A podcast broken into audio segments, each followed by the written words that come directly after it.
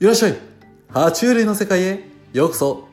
ここでは爬虫類沼に片足突っ込んでしまった私大将陸がリスナーの皆様を道連れにどんどんどんどん沼にはまっていこうというコーナーです。本日ご紹介させていただくのはヤモリです。えー、実はですねあのー、最初に今日ご紹介しようと思ってたのはカエルだったんですよね。えー、今ヘビトカゲカメワニってきててまあ爬虫類の大まかなくくりは大体したと。じゃあ次両生類のカエルちょっと飛んでみようかなっても思ってたんですけど急遽ヤモリになりました。というのもね、えー、実はですね明日金曜日20日ですねに、えー、ヤモリをついにお家に迎えることになりました。念願の爬虫類デビューです。ここまでね、えー、爬虫類買ってないのにこんな爬虫類の世界ってやってたんですけどね。はい。ついに爬虫類を買います。なので、えー、その予習も兼ねて、えー、お勉強しましたのでちょっと皆様にも、えー、ヤモリの魅力をお伝えできたらなと思います。そのまあちなみに買う種類なんですけどもそれはまたお家に来た時にご紹介させていただこうと思います。はい、それではヤモリを見ていきましょう。ヤモリはですね、爬虫綱、有林目、ヤモリ科。で、その後にヤモリ族とかヒルヤモリ族って続くんですけども、本日はヤモリ科までで止めます。で、いわゆるトカゲの仲間ですね。トカゲと同じ有林目です。それでヤモリ科は1600種類以上います。で、多くの種類はですね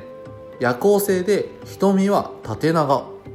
蛇と同じく目の表面を透明な鱗が覆っていてまぶたはありません。でまぶたがないんでどうやって汚れた時とか対処するんかなと言いますと舌でね目を舐めるんですよ。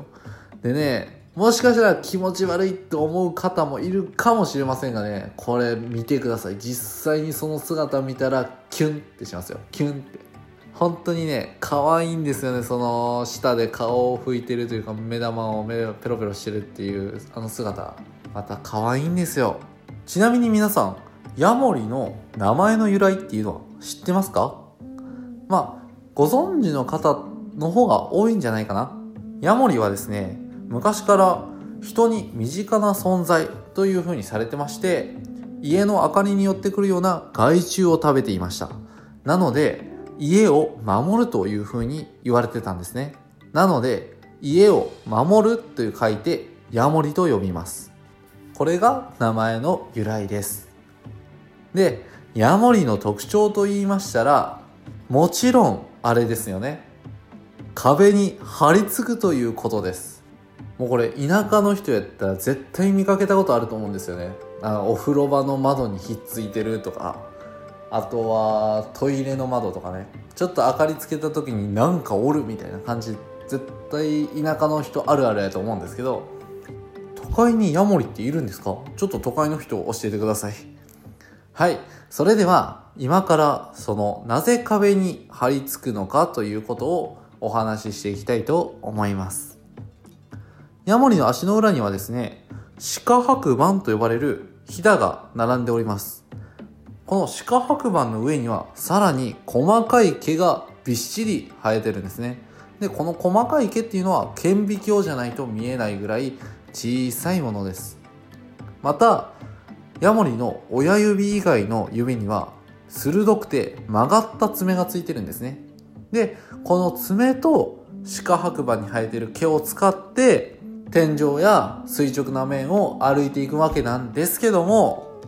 じゃあなぜそんな毛を使うことによってあんなツルツルな壁にひっつけるんかって謎じゃないですか。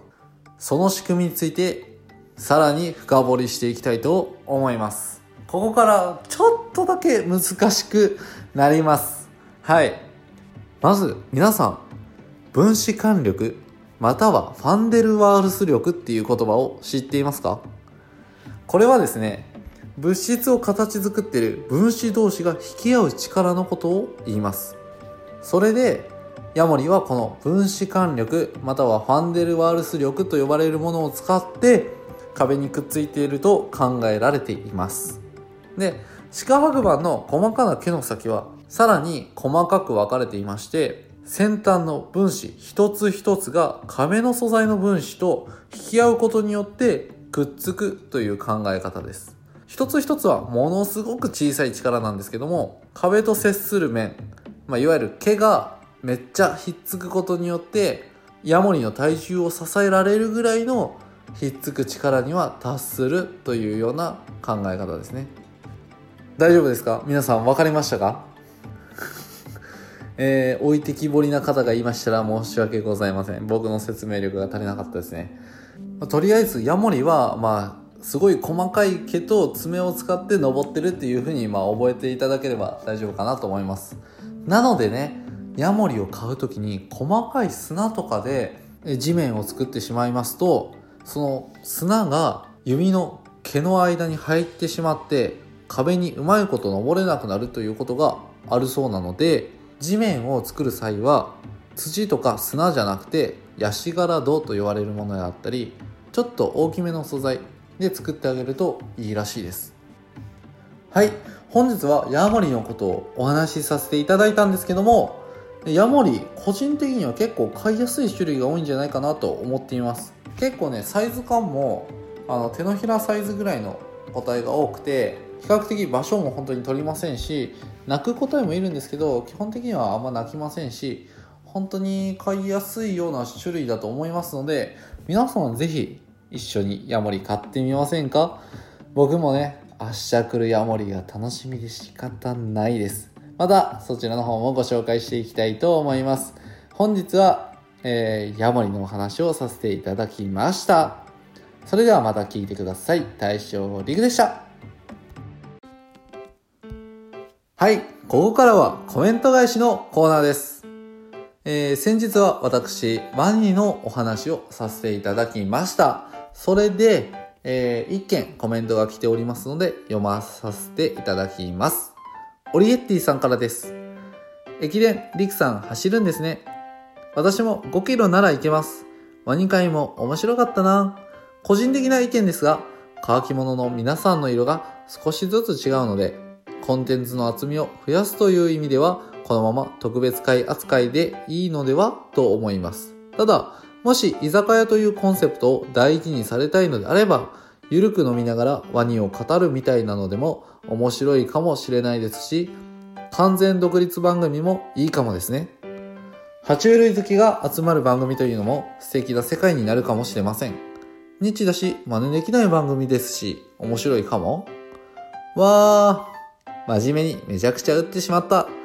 今日もありがとうございました。ということで、こちらこそありがとうございます。もうね、あー、そうですね。えっと、まず、この間のワニの回のおまけの時にですね、私、この爬虫類の回を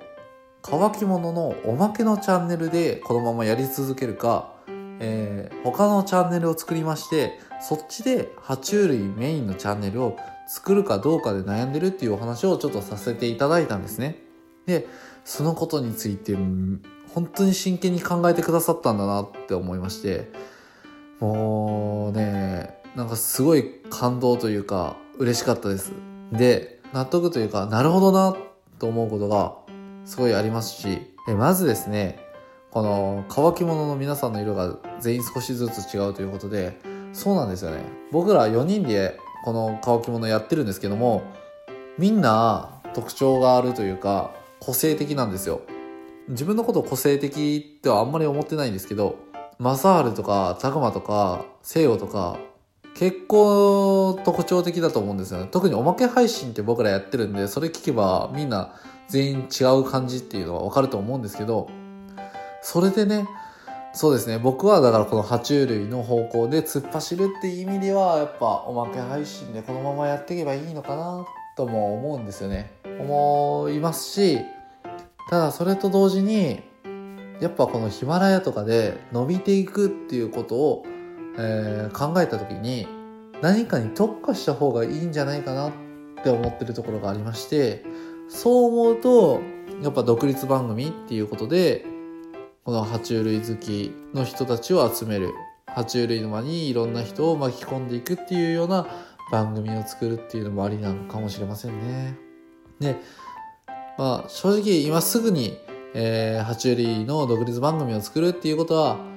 まだね考えてないんですけども本当に爬虫類を今お家に迎えるにあたってまあ、それでねやっぱ爬虫類のことをもっとみんなに広めたいってなったらもしかしたら独立番組を立ち上げるかもしれませんしただねやっぱ乾き物として乾き物対象としてやるところとその爬虫類の番組を作るっていう意味ではすごい負担がまたかかってきますんでそこも含めて、えー、僕のそのスケジュールとかも含めて考えていきたいと思います。しばらくはねまだ乾き物のおまけ配信の方でやっていきたいと思うんですけど、まだちょっとボードゲームとかもね、話したりしたいので、もし独立する、独立番組を作るという風に決めたら報告させていただきたいと思います。またしばらくは、あの、おまけ配信の方をずっと続けていくと思いますので、続けていくつもりですので、えー、これからもよろしくお願いします。オリエッティさん、本当に真剣に考えてくださいまして、ありがとうございます。本当に感謝でしかないです。もう、大好きです。それでは大将、リクでした。またね。